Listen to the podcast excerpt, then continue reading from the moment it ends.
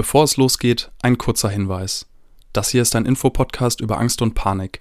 Er ersetzt keine Therapie. Wenn du auf der Suche nach Therapiemöglichkeiten bist, kontaktiere Ärztinnen, Psychotherapeutinnen oder gehe auf podcast.invirto.de.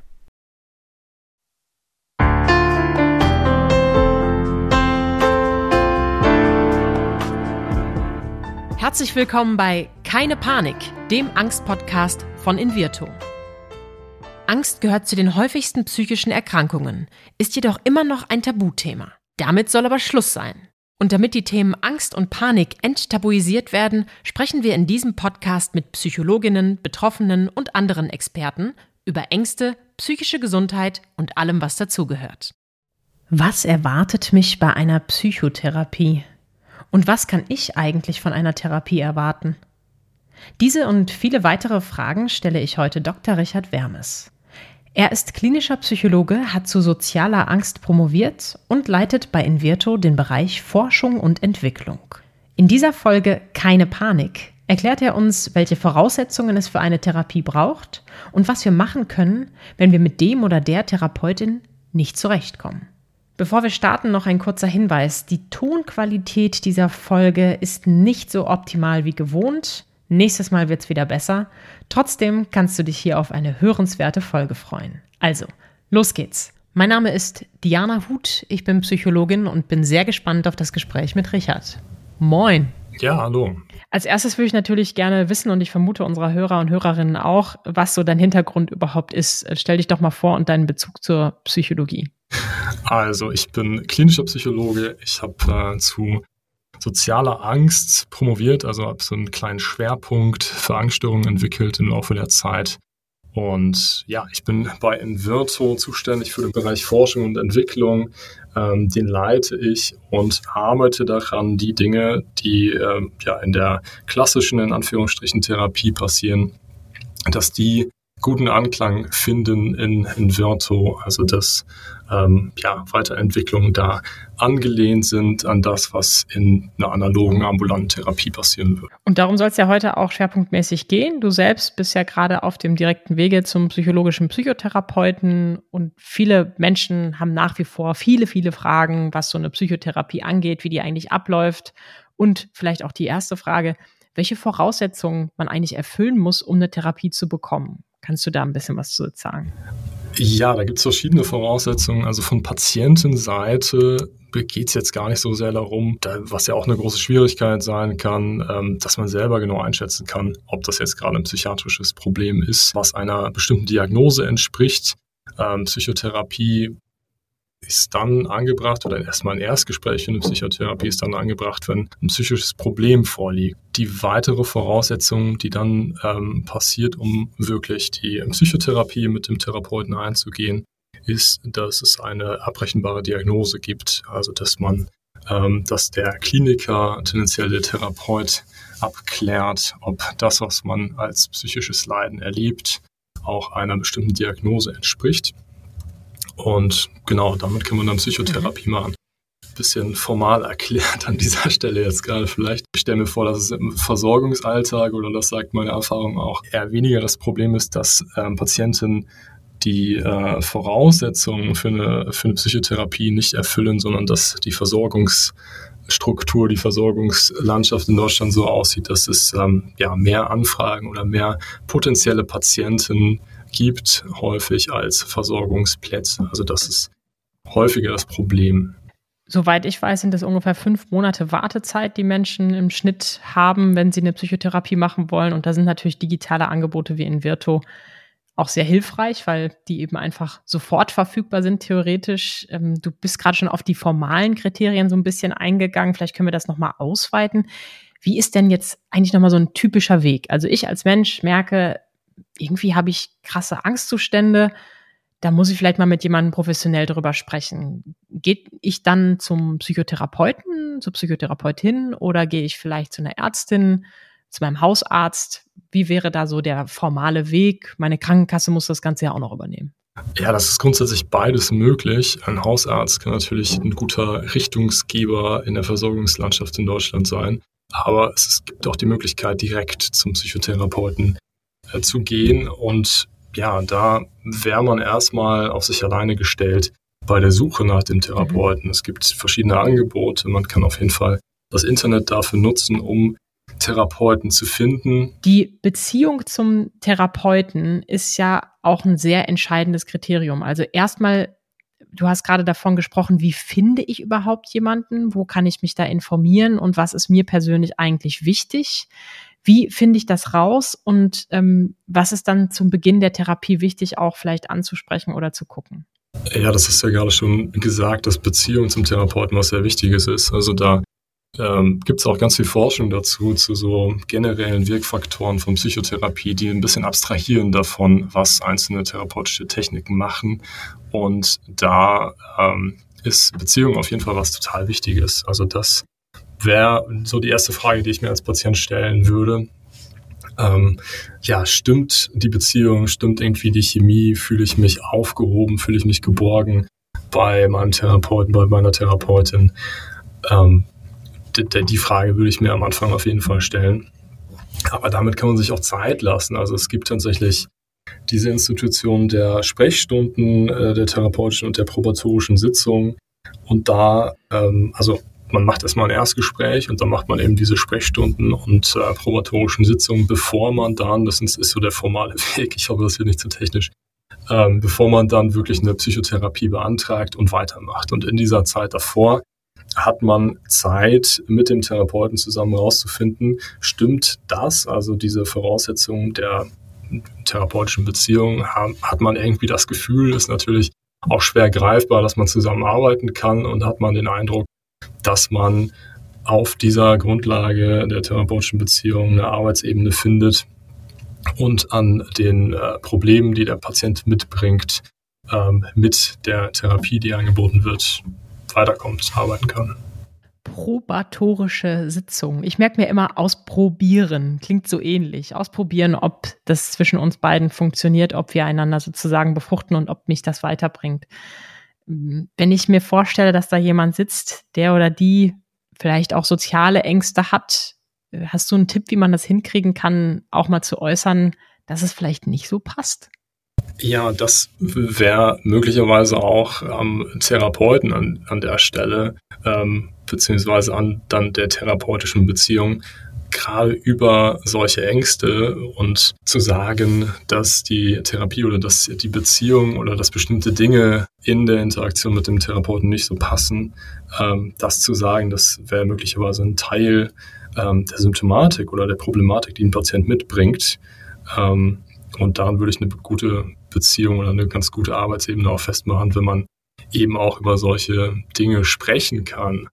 Ähm, ich habe ja jetzt keinen Pauschaltipp für Patienten an der Stelle, außer vielleicht ähm, ja, Therapie gerade dafür zu nutzen und Therapie zu verstehen als diesen Raum, der gerade dafür da ist, im Unterschied zum Alltag vielleicht, im Unterschied zu unterstützenden sozialen Beziehungen, die man sonst so hat, wo man ja eingebunden ist in verschiedenste Rollenkonstellationen, einfach als ja irgendwie in Anführungsstrichen luftleeren Raum zu nutzen, der dafür da ist, dass man seine Probleme irgendwie auf den Tisch bringt und daran arbeitet. Also das könnte vielleicht helfen, das anzusprechen, sich bewusst zu machen, dass Therapie gerade dafür da ist. Und dann könnte ich mir vorstellen, dass ein guter Therapeut auch darauf eingeht und auch so eine Frage stellt, die jetzt die Beziehung vielleicht ähm, betrifft, also die therapeutische Beziehung und die Frage in den Raum wirft, inwiefern der Patient sich überhaupt wohlfühlt oder seinen Eindruck schildert, dass der Patient das gerade nicht tut, falls ihm das auffällt. Ja, ist ja vielleicht auch nochmal ein guter Appell an alle PsychotherapeutInnen, da auch nochmal so besonders behutsam drauf zu achten, gerade wenn es um AngstpatientInnen geht. Wie muss ich mir das denn jetzt vorstellen? Wie läuft so eine typische klassische Therapiestunde eigentlich ab? Ja, das ist schwer zu sagen. ähm, also nicht so, nicht so manualbasiert oder es kommt auch immer auf den Therapeuten an natürlich, wie man sich das vorstellt. Vielleicht könnte man erstmal darüber reden, wie so eine Psychotherapie abläuft. Da gibt es, glaube ich, eher, kommt natürlich auch immer dann auf die äh, Therapierichtung an, die man wählt. Aber so meine verhaltenstherapeutische Erfahrung, es passieren am Anfang da passiert Beziehungsaufbau, es passiert Problemexploration, also es wird irgendwie darüber gesprochen, was das Problem eigentlich ist und ähm, darüber wird versucht, ein gemeinsames Verständnis zu entwickeln mit verschiedensten Methoden. Dann wird irgendwie versucht, dieses Problem, was da ist, genauer zu greifen. Einerseits anhand von einer Diagnostik, ähm, eine Diagnostik ist dafür da, zu schauen, ähm, gibt es ähm, ja so Diagnosen, das heißt allgemeine Begriffe, die auch eine Therapie weiter anleiten, die zu dem Problem passen, die der Patient gerade schildert. Und kann man irgendwie sowas wie ein Störungsmodell, auch ein technischer Begriff, ähm, entwickeln. Also ein Verständnis darüber, was sind die ursächlichen und aufrechterhaltenden Faktoren der Problematik, die hier gerade vorliegt und wie kann man auf deren Grundlage weiterarbeiten. Jetzt habe ich nicht so sehr darüber geredet, was eine typische Therapiestunde ausmacht, sondern eher, ähm, was so ein Therapiepfad ausmacht. Das kann man, glaube ich, mhm. einfacher sagen, ähm, als jetzt, was ist eine typische Therapiestunde. Da geht es darum, die Elemente, die ich gerade so ein bisschen aufgezählt habe, zu bearbeiten im, im einfachsten Sinne. Also ähm, ja, irgendwie verstehen, was das Problem ist, was das aufrechterhält und was man dagegen macht. Mit verschiedensten Methoden. Und ganz wichtig dabei ist es, nach meiner Meinung und Erfahrung, immer wieder momentan auf den Patienten einzugehen. Also immer wieder mitzukriegen, was ist beim Patienten gerade eigentlich los, statt äh, zu sagen, ja, wir sind jetzt gerade in diesem äh, Schritt des Manuals und ähm, äh, keine Ahnung, was beim Patienten gerade los ist, der weint vielleicht und sitzt da in der Ecke, aber ich wollte jetzt noch die Psychoedukation über den Angstkreislauf bringen oder so. Das ist, glaube ich, was ganz Wichtiges. Also so sehr standardisieren kann man das nur bedingt, würde ich sagen. Also da ist ganz wichtig, auch hier wieder Beziehungsebene, dass man auf den Patienten eingeht, mitkriegt, wie sich das Problem des Patienten in der Sitzung aktualisiert und dann Problem aktualisiert, auch wieder ein technischer Begriff, ähm, am Problem arbeiten. Ja, ich bin froh, dass du das noch ergänzt hast. Am Anfang dachte ich, es klingt ein bisschen wie Schule. Ich kriege ganz viele Störungsmodelle erklärt und dann ähm, muss ich das irgendwie auswendig lernen und verstehe irgendwas, aber was hat das mit meinem Leben zu tun? Oft wird ja auch im Rahmen von Angsttherapien von der sogenannten Exposition gesprochen, also sich mit dem konfrontieren, konfrontieren. Guck mal, ich kann es auch schon nicht ganz aussprechen, vor dem man Angst hat. Äh, was spielt das vielleicht auch für eine Rolle und wie praktisch ist denn so eine Therapie und wie sehr auf mich zugeschnitten? Also das wäre jetzt ein typisches Beispiel für eine Intervention tatsächlich oder für was, was man in einer Therapiesitzung machen würde, bezogen auf Angststörungen. Ängste werden immer durch Vermeidung aufrechterhalten. Also man vermeidet die Spinne im Badezimmer und dadurch wird die Angst nicht geringer, sondern bleibt aufrechterhalten oder wird möglicherweise sogar noch größer in meinem Kopf, weil ich eben nicht lerne, oh, ich kann da hingehen und das ist okay, das ist irgendwie aushaltbar, ich kann damit umgehen, sondern ich lerne, nur weil ich vermieden habe, nur weil ich nicht hingegangen bin, wo die Angst ist, bin ich aus der Situation wieder rausgekommen. Und diese Problematik zeigt sich bei in verschiedensten Formen und Kontexten und Exposition wäre der Weg eigentlich, der verhaltenstherapeutische Weg, der auch einen sehr großen Wirkfaktor hat, um mit Ängsten und mit ihrer Behandlung umzugehen. Und da geht es darum, dieses Verhalten, was man bisher macht, nämlich das Vermeidungsverhalten aufzulösen und das eben nicht zu machen. Also tatsächlich dahin zu gehen, wo die Angst ist und dann in Anführungsstrichen nichts zu machen, nämlich auszuhalten und dadurch was Neues zu lernen, nämlich einen Umgang mit der Angst, der anders ist und keine Vermeidung bedeutet. Klingt auch so ein bisschen wie so ein Teufelskreis, wenn ich immer wieder vermeide, äh, die Spinne im Bad wegzumachen oder irgendwann jemanden mir ins Haus hole, der oder die mir die Spinne tatsächlich wegmacht, dann habe ich sie ja zum Glück von meinem Tisch.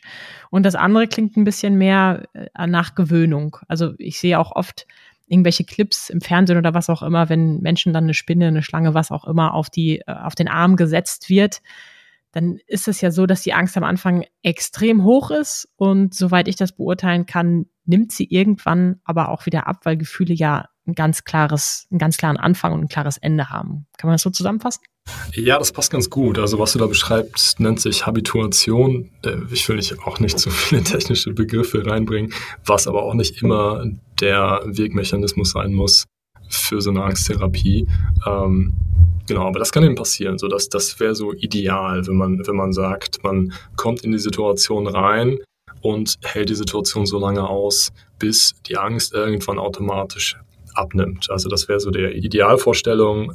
Man geht in die Situation, üblicherweise steigt die Angst dann und in seinem Alltag vermeidet man, dann geht die Angst wieder runter, weil man hat vermieden oder man rettet sich über die Zeit. Also man geht irgendwie rein, aber beißt die Zähne so lange zusammen, bis die Situation irgendwie vorbei ist. Mhm.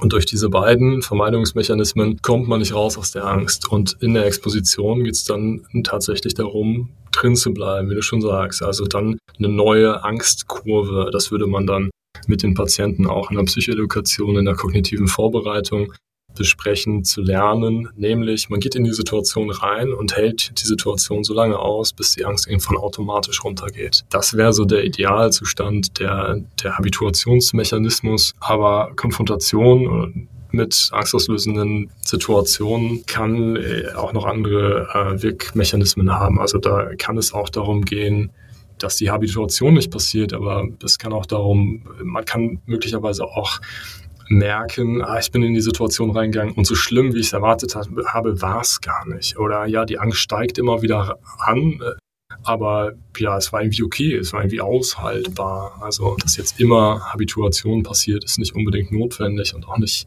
nicht immer der Fall. Aber es geht eben darum, Vermeidung mitzukriegen. Und die kann auf ganz verschiedenen Ebenen passieren. Ich kann die Situation vermeiden, aber ich kann möglicherweise auch ja, innerlich vermeiden, so kognitiv in Gedanken die Situation vermeiden, das immer wieder mitkriegen, wie ich das eigentlich mache und dann was anderes machen, nämlich dahin gehen, wo die Angst ist. Mhm. Ja, spannend. Danke, dass du das nochmal illustriert hast. Ich finde, diese Angstkurve kann man sich auch oder kann ich mir zumindest ganz gut vorstellen. Zwei Begriffe, die du noch genannt hast, Psychoedukation und kognitive Vorbereitung, würde ich gerne nochmal ein bisschen füllen mit Inhalt. Psychoedukation kommt ja einfach von der Wissensvermittlung, Education, also wie die Schulbildung sozusagen dass äh, ihr als TherapeutInnen und als PsychologInnen vermittelt, wie bestimmte Theorien und Modelle sind und die kognitive Vorbereitung, Kognition hast du gerade schon angesprochen, da geht es eher um so eine gedankliche, kopfliche Ebene, ähm, also nicht um das Erleben, was eben bei der Exposition stattfinden würde.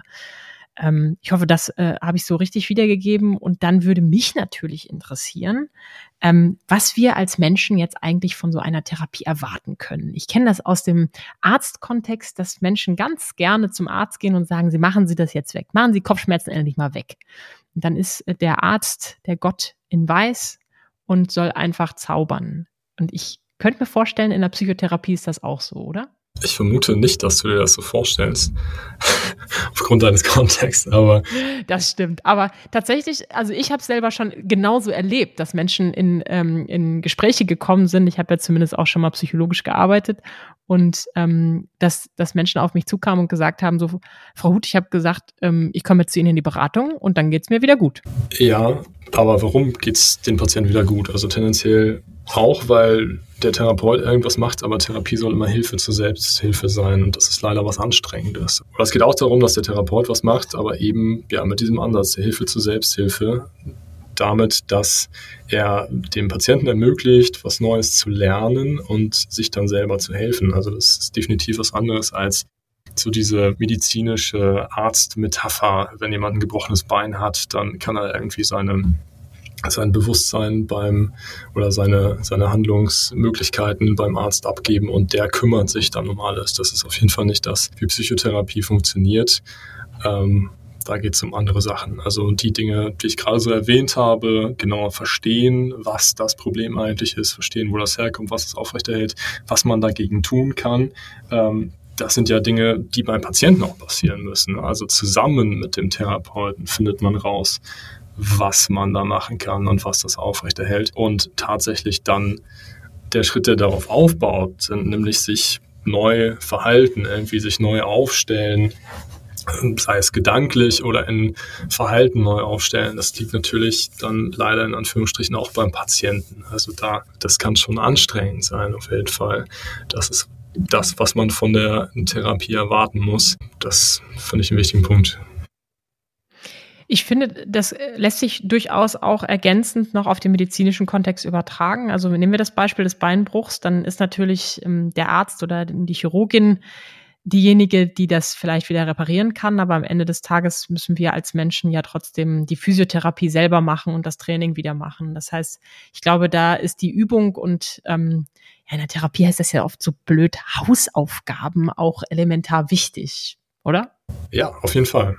Äh, mein, mein alter Chefarzt hat häufiger mal so einen Satz gesagt, es gibt nichts Gutes, außer man tut es. Finde ich ein bisschen mhm. ähm, pathetisch, aber ja, trifft das, trifft diesen Punkt vielleicht ganz gut. So. Erfahrungsgemäß ist das allerdings immer so ein bisschen schwierig, so Dinge zu tun. Das kenne ich auch aus dem Reha-Kontext. Die Physiotherapeutin macht die gymnastische Anleitung und alle machen mit. Und wenn die sich umdreht und bei einer anderen Patientin ist, dann höre ich mal eben wieder auf. Das kann ja gut im psychologischen und psychotherapeutischen Kontext auch funktionieren. Also die Frage ist, was könnten denn auch Schwierigkeiten und Hürden in einer Therapie sein? Jetzt auch nicht nur bei der Umsetzung, sondern vielleicht auch im therapeutischen Gespräch.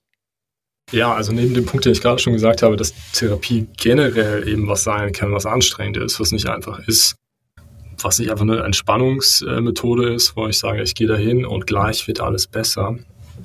Oder das, das fasst das eigentlich schon zusammen, finde ich. Ne? Also generell macht man, also es gibt ja aufrechterhaltende Faktoren für die Problematik, die man gerade hat. Und häufig hängen diese aufrechterhaltenden Faktoren mit dem eigenen Verhalten zusammen. Also ich vermeide, wenn wir jetzt wieder bei der Spinne im Badezimmer sind, einfaches Beispiel dir aus einem Grund, nämlich weil das auf den ersten Blick erstmal einfacher ist. Und wenn ich jetzt da hingehe, dann ist das ähm, im ersten Moment erstmal anstrengender. Das heißt, die Schwierigkeit in der Therapie generell ist es, diesen Anfangspunkt zu überwinden und das Verhalten abzulegen, was einem vorher so unmittelbar Erleichterung verschafft hat, aber langfristig äh, zu Problemen geführt hat. Mm, total.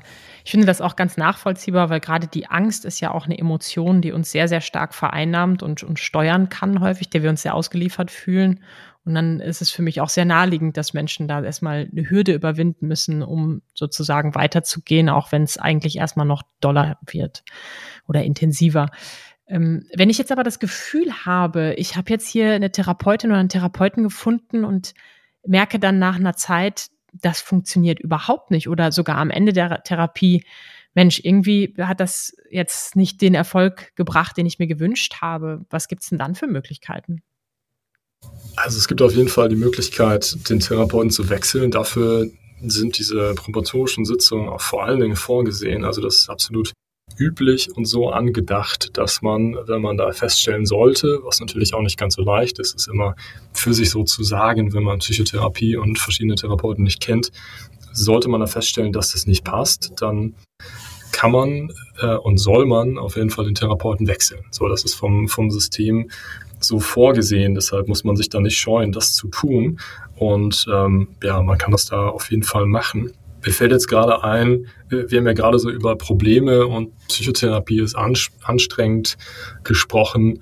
Ähm, da gibt es natürlich auch eine Ver Verwechslungsgefahr. Also wenn ich jetzt irgendwann im Laufe der Therapie, das wird ja möglicherweise nicht direkt am Anfang sein, merke, boah, es ist ja irgendwie anstrengend, könnte mich das ja auch dazu verleiten, zu denken, ah, der Therapeut ist vielleicht nicht der Richtige. Das ist ja irgendwie anstrengend. Es geht mir irgendwie schlechter momentan und es wird noch nicht besser ähm, ich wechsle mal den Therapeuten. Schwer mitzukriegen, aber das kann natürlich auch gerade ein Zeichen dafür sein, dass es ein guter Therapeut ist oder dass da was Gutes passiert gerade. Deshalb muss man da möglicherweise ein bisschen Geduld damit haben.